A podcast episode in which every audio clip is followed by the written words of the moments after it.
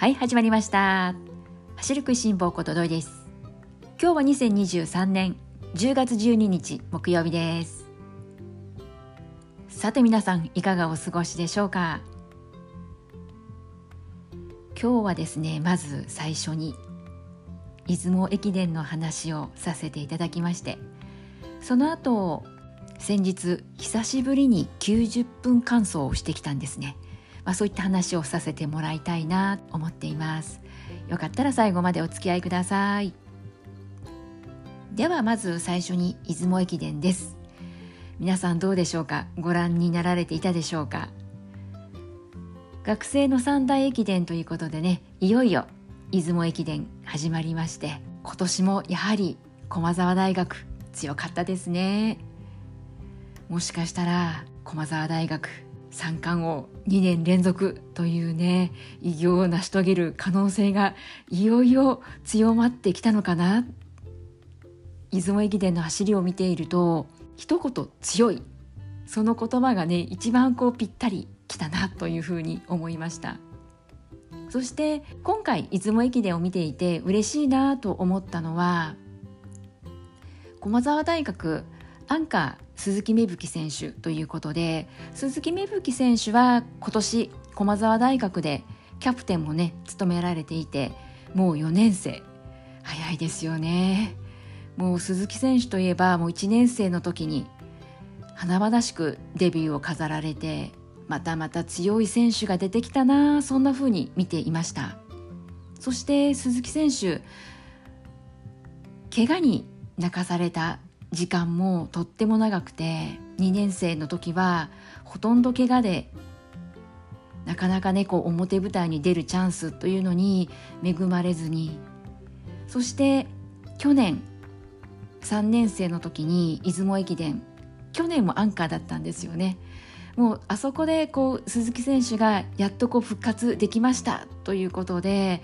嬉しそうに走っている姿っていうのがとても印象に残っていたんですね。で今年4年生になった鈴木選手がしかもキャプテンで最後のね大学ラストの出雲駅伝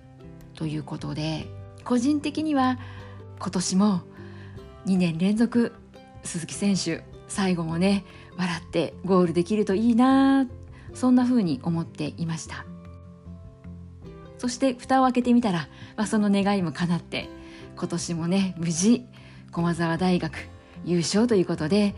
4年生になった鈴木芽吹選手がまたね今年も笑ってゴールテープ切ることができました。大学はま4年間ということではありますけれども長いよで過ぎてしまえば短いですよね。その4年間の中に三大駅伝この3つの駅伝という形で捉えるのであれば4年間を通して全部で12回駅伝を走るチャンスがあってその中でもちろんチーム内での競争もあってそこで選ばれた人がスタートラインに立つことができてそして駅伝となるとチーム競技ということもあるので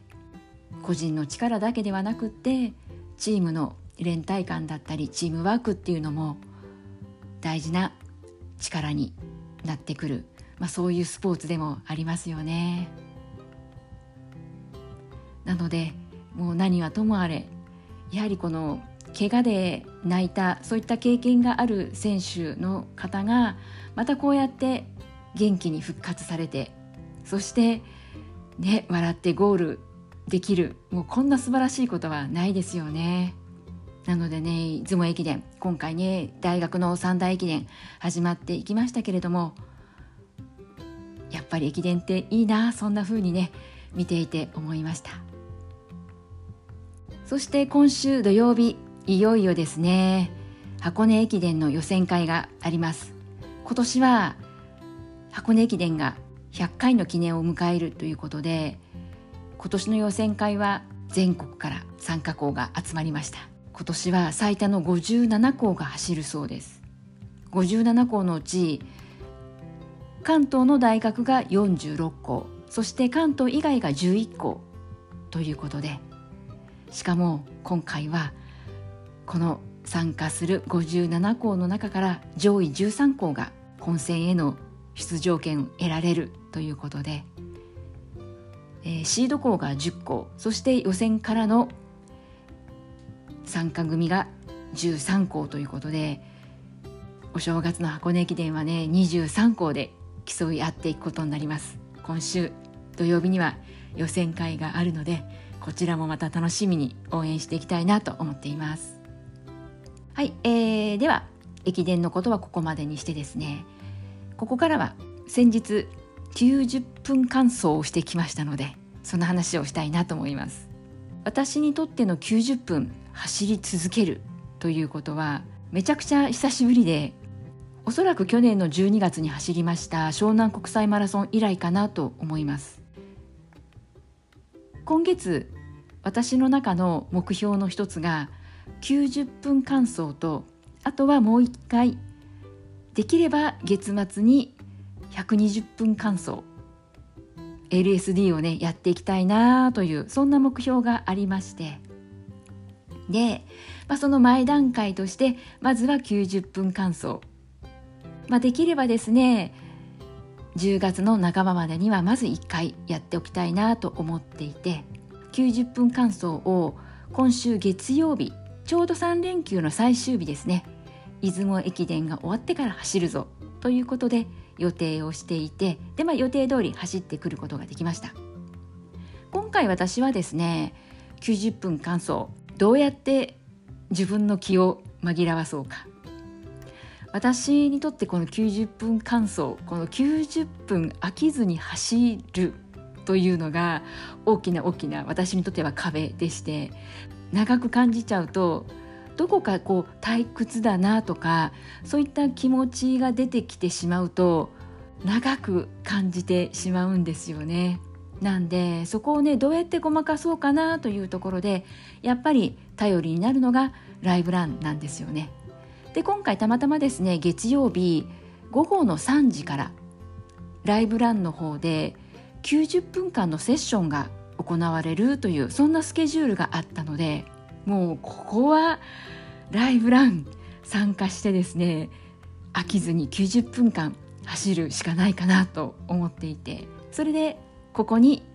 参加してきたんですね。ただ一つ私にとってすごく最後の最後まで迷ったのがちょうど出雲駅伝と時間がかぶっちゃうということで出雲駅伝がお昼の1時ちょっと過ぎ1時5分か10分かその辺りが確かスタート時間だったのでなので、ね、2時間ちょっとかかっちゃうから3時はね回っちゃうんですよね。なのでどっちを取ろうかなと思ったんですけれども今回は、まあ、出雲駅伝はギリギリまで見ていてでも3時になったところではもうスタートしようということで3時まで出雲駅伝を見ていてで3時からライブランに参加をしていきました。出雲駅伝はねもう最後は結局はねアーカイブで夜ゆっくりとね見たんですけれども、まあ、そんなねスタート段階では出雲駅伝は気になるだけれどもライブランも始まっちゃうということでちょっと気ぜわしい感じでのスタートにはなったんですけれどもでもねもうランニングシューズを履いてスタートさえしてしまえばですね今日は LSD だしなんて言ったって90分間という長い時間走らなくてはいけないからななんていうことでどこかこうリラックスもしつつあとはライブランのいいところはその時間に走っている市民ランナーの皆さんとコースは違うけど同じ時間を共有できるということでトレーナーさんからいろいろな話が聞けたりだとか特に今回はホノルルマラソンをテーマにしたそういったね話が聞けるという回でもあったのでホノルルマラソンは私はもう大好きなマラソン大会の一つなのでなんで90分間の話の内容というのが自分が興味のあるホノルルマラソンの話ということもあったので飽きずに90分間まだかなまだかなあと5分あと10分だとかなんだか気持ちの中でのカウントダウンすることもなくああ終わったというそんな感じですごく私にとってはこの今回ライブラン参加させてもらいながらの90分間走気持ちの部分でも楽に走ることができたので本当に参加できてよかったなって思いました。私はこれまで最近は長くても10キロちょっとだけ超えたとかもう本当に11キロ行くか行かないかとかそんな感じだったので60分70分そんなところがどうでしょう2週間に一度あるかなとかそんなペースだったんですね。なので今回90分足の疲れがどんな風に出てくるかなと思っていたんですけれども全く疲れなく最後まで朝食走れましたとはさすがにいかずですね。どれぐらいからかな？やっぱり1時間ちょっと過ぎたぐらいでしょうかね。やはりこのいつもこの走っている距離いつもだいたい走る距離が最近は7キロ前後ぐらいが多いんですけれども、まあ、そんなこともあるとやっぱり1時間超えたぐらい10キロ行くか行かないかとかその辺りから徐々に足が重くなる疲れてくるっていう何でしょうね、えー、疲労感かな。そんな体感がありました。でもなんだろうなこの膝に力が入らないとかそういった不具合とか全くなく。足の疲労感だけはいい具合に負荷がかけられたかなというそんなね印象でもありましたのでなのでラストどうでしょうね。5分10分ぐらいっていう時間帯に関しては自分の中でやはりこれこそ LSD の醍醐味だなと若干ねこの疲労感を味わいつつそれでも足を一歩一歩前へ出していく。そして90分間走り抜く。なので後半戦はその足が重くなってきたなちょこっと疲労感が出てきたなというそんな体感が得られ始めてからあ今日の練習っていうのはここからが本番だよなそんな風に思いながら最後5分10分は走っていました。私にとってはこの10月のちょうど9日ですよね。10月の9日のタイミングで90分間走今月の目標で一つである90分間走走ることができたのはとても良かったなと思いました。なのでこの後10月のどこかで120分間走しようかなと思っています。120分つまり2時間さすがに2時間は長いなってやっぱり走る前から感じてしまってます。なので私はですねただ例えばこう音楽を聴くだけとかラジオを聴くだけではどこかやっぱり飽きが来てしまうのでなんでね120分間走もライブラン活用させていただいてなんとか飽きずにね120分間を走り抜きたいなと思っています。皆さんは LSD される時ってどんな工夫されてますか？私はね過去にはやっぱりこう食べ物を絡めてこの食べ物屋さん今までやったことがあるのはケーキ屋さんとかあと和菓子屋さんとかそういったねあのお菓子スイーツ巡りですね。そういったことをしながらだいたいそのお店屋さんが中間地点になるぐらいにしてでお店屋さんまで行ってその場で食べて折り返して帰ってくる。っていうことをねやってます。今回もねそうしようかなどうしようかなというまだ迷いはあるんですけれども、まあ、いずれにしてもですねライブランの、えー、セッション